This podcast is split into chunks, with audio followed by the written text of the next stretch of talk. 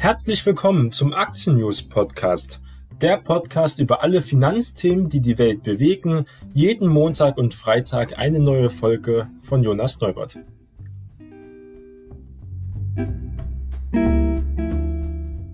Herzlich willkommen zu Aktien News. Heute ist Freitag, der 9. April und das erste Thema unserer heutigen Sendung handelt um ETFs und das wird ja sehr viele Anleger betreffen, denn mit passiven Indexfonds versuchen ja immer mehr Anleger ihr Erspartes ja auch aufzupeppen. Zwei französische Anbieter vereinen nun ihr Geschäft, auch was das für Anleger bedeutet und auch für die Deutsche Bank gucken wir uns heute ganz genau an. Zuerst mal die größten ETF-Anbieter in Europa haben wir mit iShares, danach gibt es Luxor und Amundi, X-Trackers, UPS und Vanguard sind hier also die Top 5. Börsengehandelte Indexfonds, also kurz ETFs, sind die größte Erfolgsgeschichte in der Geldanlage der vergangenen Jahrzehnte. Schon seit Jahren investieren Anleger Milliardensummen in die günstigen Fonds, die ohne aktives Fondsmanagement einfach einen Aktienindex abbilden. Je länger die Niedrigzinsphase und auch die Hochstimmung an den Aktienmärkten dauert, desto mehr Anleger kommen auf den Geschmack, auf diese Weise bessere Rendite auf ihr Erspartes zu erzielen. Im vergangenen Jahr flossen nach Zahlen des Analystenhaus ETFGG 763 Milliarden Dollar in börsennotierte Indexprodukte in aller Welt. So viel wie nie zuvor. Durch die geplante Übernahme des französischen ETF-Hauses Luxor wird die ebenfalls französische Fondsgesellschaft Amundi nun der zweitgrößte Anbieter von Indexfonds in Europa und verweist damit auch die Deutsche Bank Tochtergesellschaft der DWS Group mit ihrer ETF-Marke X-Trackers auf Platz 3. Das dürfte auch Auswirkungen für Anleger haben. Ala Massa von Fondsmanager-Analystenhaus Morningstar erwartet nun im Gespräch mit der FAZ einen noch schärferen Preiskampf als bisher schon, also weiter sinkenden Gebühren für die Anleger, was ja doch sehr begrüßenswert ist. Wettbewerb belebt ja auch das Geschäft und das ist immer gut für die Anleger, sagt Masawa. Die beiden Fondsgesellschaften dürften viele ihrer ETFs zusammenlegen, was ebenfalls zu sinkenden Kosten führen dürfte. Erst vor wenigen Jahren hatte Luxor die ETF-Tochtergesellschaft der Commerzbank Comstage auch übernommen. Bei der Zusammenlegung der Fonds sind die Franzosen damals nach Ansicht von Masawa sehr behutsam umgegangen. Die sehr deutschen Misch-ETFs der Comstage mit Aktien von Anleihen seien hier sehr erhalten geblieben. Wenn Fonds zusammengeführt wurden, seien die Anlegern daraus auch kein Nachteil entstanden. Also können erstmal alle Anleger von zum Beispiel Luxor-ETFs ganz beruhigt erstmal bleiben. Das ist doch schon mal eine gute Nachricht. Überhaupt müssen die Fondsgesellschaften den Anlegern rechtzeitig Bescheid geben, wenn sich etwas in ihren Produkten zum Beispiel ändere. Anleger müssen jetzt nicht überstürzt auch handeln, sagt hier der Experte Masara.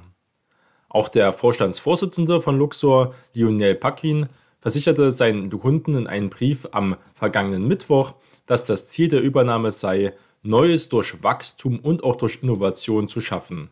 Für Amundi, die größte europäische Fondsgesellschaft, schließt sich mit der Übernahme ein Kreis. Vor elf Jahren war der Vermögensverwalter durch die Fusion der Fondsverwalter der französischen Banken Société Générale und auch Crédit Agricole entstanden. Jetzt greift Amundi auch nach großen Teilen der restlichen SG-Fondsgesellschaft. Der Vermögensverwalter hat exklusive Übernahmegeschäfte mit der französischen Bank aufgenommen, um der Société Générale der Fondsgesellschaft Luxor für 825 Millionen Dollar auch abzukaufen, wie die beiden Unternehmen auch am vergangenen Mittwoch mitteilten. Die Übernahme wird die Entwicklung von Amundi auch beschleunigen, denn sie verstärkt unsere Expertise im Bereich der Exchange Traded Funds und auch der alternativen Anlageformen, teilte der Amundi Vorstandsvorsitzende Yves Perry mit. Der Verkauf passt in die Strategie der beiden Banken, der SG und der Credit Agricole. Die SG konzentriert sich seit 2018 vor allem auf das Bankgeschäft und darf nun Eigenangaben mit einem Kapitalgewinn von 430 Millionen Euro rechnen. Gleichzeitig setzt hier Credit Agricole mit rund 70 Prozent des Kapitals der Hauptaktionär von Amundi seine Strategie der Stärkung im Fondsgeschäft fort. Mit der Übernahme von Luxor geht es um ein Fondsvermögen von etwa 124 Milliarden Euro. Zum Vergleich, Amundi verwaltet Mittel, die Ende 2020 mit rund 1730 Milliarden Euro mehr als zehnmal höher war. Auch der DWS ist in der Vergangenheit immer wieder Interesse an Luxor nachgesagt worden. Vorstandschef Asoka Wörmann hat zuletzt immer wieder betont, dass er das Wachstum der Fondsgesellschaft der Deutschen Bank, also der DWS, auch über Zukäufe vorantreiben wolle. Am Mittwoch hieß es dazu in Finanzkreisen allerdings, dass er dabei eher nicht an das ETF-Geschäft denke, wo das Unternehmen mit X-Trackers schon eine sehr starke Marktstellung hat. Die DWS will vor allem in Asien wachsen und im Geschäft mit alternativen Investments wie auch Private Equity und zum Beispiel Hedgefonds. Zudem liegt hier der Fokus darauf, neue Kundengruppen und auch Vertriebskanäle zu erschließen. Wörmanns Vertrag hat die Deutsche Bank erst in der vorigen Woche bis 2024 auch verlängert. Dem Vernehmen nach hat Bankchef Christian Sewing den DWS-Lenker in Sachen Zukäufe auch weitgehend freie Hand zugesagt. Nach Daten des Branchendienstes ETF GE kommen Amundi und Luxor auf ein gemeinsames verwaltetes Vermögen von jetzt 176,5 Milliarden Dollar. Damit schieben sich die Franzosen vor die DWS mit 133,8 Milliarden Dollar. Klarer Marktführer bleibt aber mit knapp 570 Milliarden Dollar aber iShares, der zu der weltgrößten Vermögensverwaltung BlackRock auch gehört. Luxor hat in den vergangenen Jahren allerdings an Bedeutung auch verloren. Nach Daten von Morningstar sind in die ETF der Franzosen von März 2020 bis März 2021 innerhalb eines Jahres also gerade einmal 4 Milliarden Euro netto geflossen. Im gleichen Zeitraum konnten iShares 68 Milliarden und X-Tracker sogar 22 Milliarden Euro einsammeln. Als Gründe sieht der Experte Masaba, dass Luxor mit seinen ETF stark auf Anlagen in Europa konzentriert sei. Zudem waren Luxor-ETFs lange dafür bekannt, dass sie die in den, hier in den Indizes enthaltenen Wertpapiere auch nicht direkt kaufen, also physisch replikieren, sondern stark über Derivate abbilden, also eine sehr synthetische Replikation. Viele Anleger präferieren aber die physischen Varianten. Im Markt gilt der nun ausgehandelte Kaufpreis für das naturgemäß sehr margenschwache Geschäft als sehr hoch. Der Abschluss der Luxor-Übernahme wird spätestens bis Februar 2022 erwartet.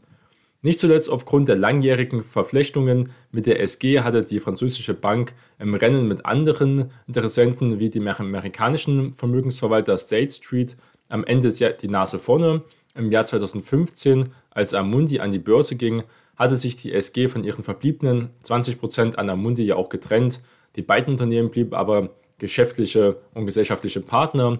Die Amundi-Fonds werden zum Beispiel auch von der SG ja weiterhin auch vertrieben. Also sehr interessantes Geflecht, wer sich also da ein wenig genauer umstehen will und jetzt ein bisschen mehr Input hat, wie das ganze ETF-Geschäft auch läuft, sind also Großbanken, Hedgefonds und andere große Gesellschaften verpflichtet miteinander. Aber wir sehen hier, BlackRock bleibt die Nummer 1 in diesem Geschäft und jetzt die Franzosen auch mit einer stärkeren Marktstellung. Und das ist doch sehr interessant. Solange die Gebühren weiter sinken, kann sich doch jeder Anleger wirklich auch darüber freuen. Und das zweite Thema unserer Sendung geht um eine bedächtige Radikale, wenn man sie so nennen möchte, und zwar um Janet Yellen.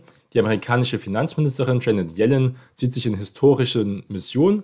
Sie kämpft gegen die Folgen des Klimawandels und auch für eine faire Besteuerung der Konzerne und selbst die Kritiker staunen. Gucken wir uns das Thema mal ein wenig genauer an. Menschen, so heißt es, würden mit dem Alter ja auch weise. Janet Yellen war schon weise, bevor sie Finanzministerin der amerikanischen Regierung wurde. Sie wird mit 74 Jahren jetzt auf einmal radikal. Mit unbeirrter Entschlossenheit kämpft sie für Staatsausgaben in nie dagewesener Höhe, um den Armen und auch den Abgehängten der Gesellschaft in Amerika zu helfen. Sie verschreibt sich der Gleichstellung und der Diversität bei der Besetzung von Führungspositionen, sie will den Klimawandel den sie als eine der größten Herausforderungen der Menschheit sieht, attackieren. Und sie schließt für Multilateralität, die in den letzten Jahren in der Vereinigten Staaten ja sehr selten zu spüren war, wieder einige Türen auf. Schließlich will sie auch das nationale und internationale Steuersystem reformieren, damit reiche Mehrzahlen und multinationale Konzerne sich nicht mehr davonstehlen und ihre Regierung leichter weitere Billionen ausgeben kann. Wer ihre bedächtig abgewogene Rhetorik als Chefin der Federal Reserve erlebt hatte, könnte auch sehr überrascht sein. Mit welcher Entschlossenheit jetzt Janet Yellen für eine politische Agenda wirbt, die für amerikanische Verhältnisse eher linksprogressiv ist. In Deutschland würde man sie freilich eher als grün-sozialdemokratisch eher kategorisieren. Befreit von den Fesseln, die ja durch die Kommunikationsanforderungen der Zentralbank auferlegt waren, wirkt Yellen heute wie eine Frau, die ihre Geduld mit alten wirtschaftspolitischen Vorstellungen und auch als Repräsentantin ja auch verloren hat. Früher hatten selbst demokratische Finanzminister dafür geworben, dass niedrige Steuern Investitionen und Wachstum ja beflügeln. Hohe Staatsschulden waren traditionell ein Phänomen, den amerikanischen Finanzminister Aufmerksamkeit oder zumindest rhetorische Gelanden hier widmeten. Von Yellen hört man nur, dass expansive Fiskalpolitik auch sehr gerechtfertigt ist und angemessen sei, um ein weiteres Auseinanderdriften der amerikanischen Gesellschaft zu verhindern. Sie sieht es heute als Fehler an, dass man unter Präsident Barack Obama wo sie ja zum Beispiel die FED-Vorsitzende war, nach der schweren Finanzkrise im Jahr 2008, 2009 die staatlichen Stützzahlungen zurückgefahren wurden, bevor sich die Wirtschaft auch wirklich berappelt hatte. Diesen Fehler will sie jetzt mit aller Macht also vermeiden. Ihre erste öffentliche Rede als Finanzministerin vor dem Chicago Council von Global Affairs zeigt auch, dass sie sich in einer historischen Mission sieht, in einer für die Weltgemeinschaft entscheidenden Situation. Sie vergleicht ja auch darin die aktuelle Frühjahrstagung von Internationalen Währungsfonds zum Beispiel und auch von Weltbank mit der Konferenz von Bretton Woods im Jahr 1944. Und jeder, der sich mit Finanzen ein wenig auskennt, bei Bretton Woods, da klingeln immer die Ohren. Wo ja unter amerikanischer Führung der Internationale Währungsfonds und auch eine Vorläufer der Weltbank ja gegründet und damit auch die Grundlage für diese Währungsordnung der Nachkriegszeit, wie wir sie momentan auch noch in Teilen haben, geschaffen wurde. Und unsere Zukunft ist nicht weniger bedeutsam, sagt Yellen. Was wir in den kommenden Monaten und Jahren entscheiden, wird tiefgreifenden Einfluss auf die Entwicklung unseres Landes und auch der Weltwirtschaftsordnung haben. In der Rede kündigt sie auch an, den Unterpräsidenten und Unterrepräsentierten zuzuhören und mutige Entscheidungen zu fällen. Die größte mediale Welle erzeugte sie aber mit der Ankündigung, die wichtigsten Länder der Welt für eine globale Mindeststeuer auf Unternehmensgewinne einzunehmen oder jedenfalls einnehmen zu wollen. Die Regierung von Joe Biden will also so verhindern, dass die geplante Erhöhung der Gewinnsteuersatzes von 21 auf 28 Prozent die Absetzbewegungen multinationaler Konzerne auch verstärkt. Momentan ist aber auch nicht mehr 28 Prozent die Rede, sondern nur noch 25 Prozent. Deshalb durfte Yellen die Stellungnahme von Amazon-Chairman Jeff Bezos positiv auch zur Kenntnis genommen haben. Er teilte nämlich mit, dass er Investitionen in die amerikanische Infrastruktur und vor diesem Hintergrund höhere Unternehmenssteuern auch sehr gerne unterstützte. Yellen ist lange genug im politischen Geschäft, um zu ahnen, dass solche Solidaritätsadressen mit Hintergedanken ja auch verbunden sind. Bezos etwa dürfte sich die Unterstützung der Finanzministerin dabei wünschen, wenn es um die internationale Besteuerung digitaler Gewinne geht, zum Beispiel, was ja ein großes Thema in Europa momentan ist. Momentan hat ja nur Frankreich eine sogenannte Digitalsteuer, die Amazon zum Beispiel zahlen muss. Viele Länder sehen es auch nicht ein, dass gerade Silicon Valley-Konzerne für ihre digitalen Dienstleistungen ja kaum Steuern entrichten müssen Einige erheben deshalb auch Sondersteuern, wie schon gesagt, und ernteten bislang amerikanische Sanktionsdrohungen zum Beispiel. Das zeigt, dass eine Reform der internationalen Steuersystematik außergewöhnlich kompliziert werden könnte, ein wirkliches Mammutprojekt. Muss also Yellen doch Interessen amerikanischer Konzerne, die von ihr als existenziell auch angesehene Notwendigkeit internationaler Zusammenarbeit und auch der fiskalischen Bedürfnisse einer Regierung ausbalancieren, die ihre Bevölkerung gerade an eine Billionendimension gewöhnt hat. Wenn es einfach wäre, könnte es ja auch Amateure machen, lautet ein leicht vergilbter Spruch natürlich. An der Bestellung von Yellen für das Amt der Finanzministerin hatte es auch erstmal Kritik gegeben, wenn auch nur halblaute, Vertreter der linken Basis der Demokratischen Partei hielten ihr vor, Millionen durch Vorträge bei Banken und Hedgefonds verdient zu haben, nachdem sie aus der Federal Reserve damals ausgeschieden sei. Einige murrten, sie sei auch viel zu alt und zu konventionell für den neuen Posten. Aber keiner wagte es, an ihrer Kompetenz zu zweifeln. Sie ist die erste Person, die alle wirtschaftspolitischen Führungspositionen innehatte, die die amerikanischen Regierung auch zu bieten hat. Sie war unter dem demokratischen Präsidenten Bill Clinton Chefökonomin des Weißen Hauses Unter Barack Obama machte sie hier zur Chefin der Federal Reserve als Nachfolgerin von Ben Bernanke, nachdem sie als dessen Vizepräsidentin bemüht war, die Finanzkrise auch weiter zu meistern. Sie war Professorin in Berkeley, an der London School of Economics und an der Harvard University, die ihr allerdings die Vollprofessur verweigerte. Sie kennt die Politik, sie kennt die Wirtschaft, sie kennt die Wissenschaft. Sie hat eine Eigenart, die Gesprächspartner auch verunsichern kann, aber angesichts dieser globalen Herausforderung beruhigend wirken kann. Yellen will Probleme also gedanklich durchdringen und auch verschont ihre Gesprächspartner nicht mit Fragen, bis diese entweder ihre eigene Position überdenken oder aber auch befriedigende Auskunft geben können. Der Ökonom George Akerlof sagte einmal, Yellen befürwortet das langsame, gründliche Durchdenken. Er muss es wissen, er ist schließlich ihr Ehemann. Also sehr interessante Person, muss man sagen, die jetzt die Geschicke der Finanzen in Amerika schon seit einigen Wochen jetzt also leitet und hier auf jeden Fall für Impulse sorgt. Besonders dieses Steuerabkommen wird ein wirklich Mammutprojekt und das ist auch sehr fraglich, wie was da für Fortschritte geben wird. Europa, die EU hat sich da erstmal sehr positiv gezeigt, dass man auch für diese äh, Steuerschlupflöcher schließen möchte. Aber das wird nicht einfach. Viele Projekte hat gerade das Finanzministerium und auch die FED auf der Agenda. Finanzministerium Janet Yellen hat ja auch schon gesagt, dass sie zum Beispiel auch den Bitcoin eher kritisch sieht. Und zu dieser kritischen Haltung zum Bitcoin passt natürlich auch noch die Nachricht der Woche, meiner Meinung nach. Und zwar geht es um den Tech-Investor Peter Thiel. Und er hat jetzt Bitcoin eine chinesische Finanzwaffe genannt. Und das ist ein sehr, sehr interessanter Bereich, den ich jetzt kurz nochmal anschneiden möchte. Peter Thiel ist eigentlich ein großer Fan von Kryptowährungen. Nun aber warnt der Tech-Investor, der Bitcoin stelle eine Gefahr für den Dollar und damit für die gesamte USA dar.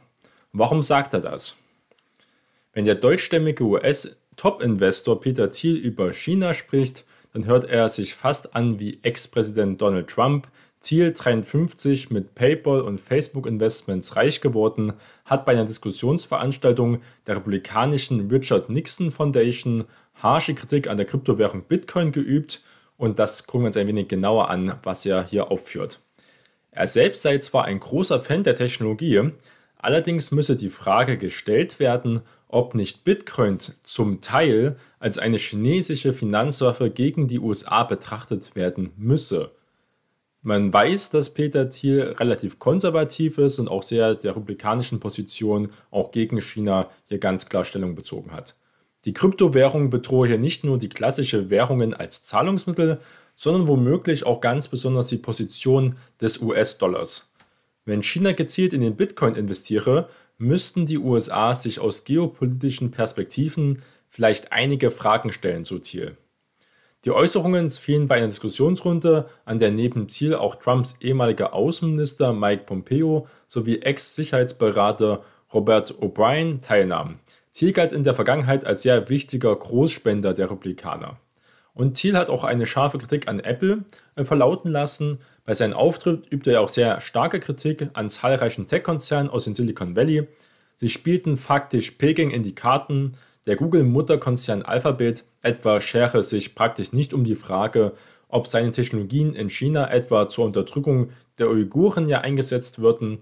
Thiel rief auch dazu auf, US-Behörden müssten die Interessenverquickung von Tech-Unternehmen genau beobachten.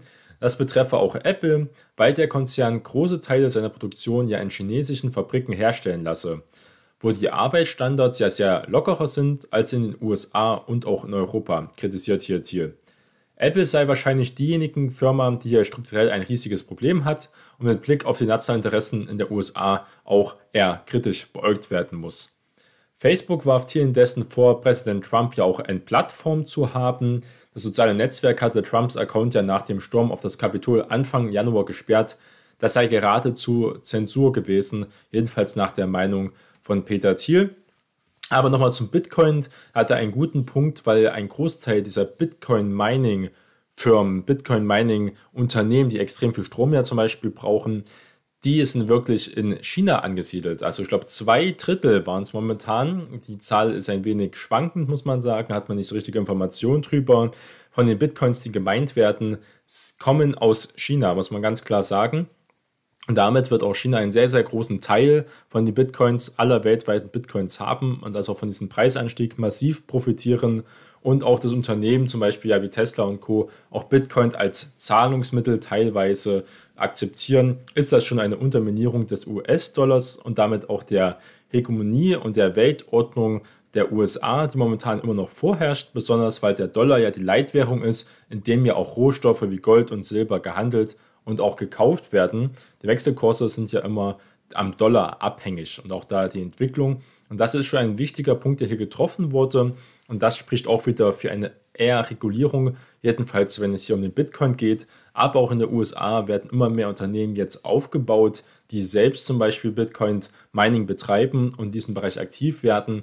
Aber da braucht man extrem viel Kapital, extrem viel Strom, extrem viel Energie.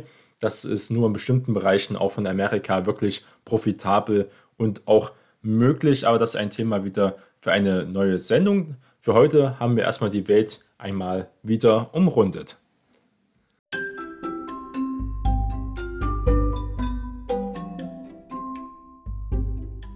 Die im Podcast besprochenen Finanzprodukte stellen keine spezifische Kauf- oder Anlageempfehlung dar. Die Moderatorin und Verlag haften nicht für etwaige Verluste, die aufgrund der Gedanken und der Ideen entstehen. Die Inhalte dienen nur zur allgemeinen Information und ersetzen keine Anlageberatung.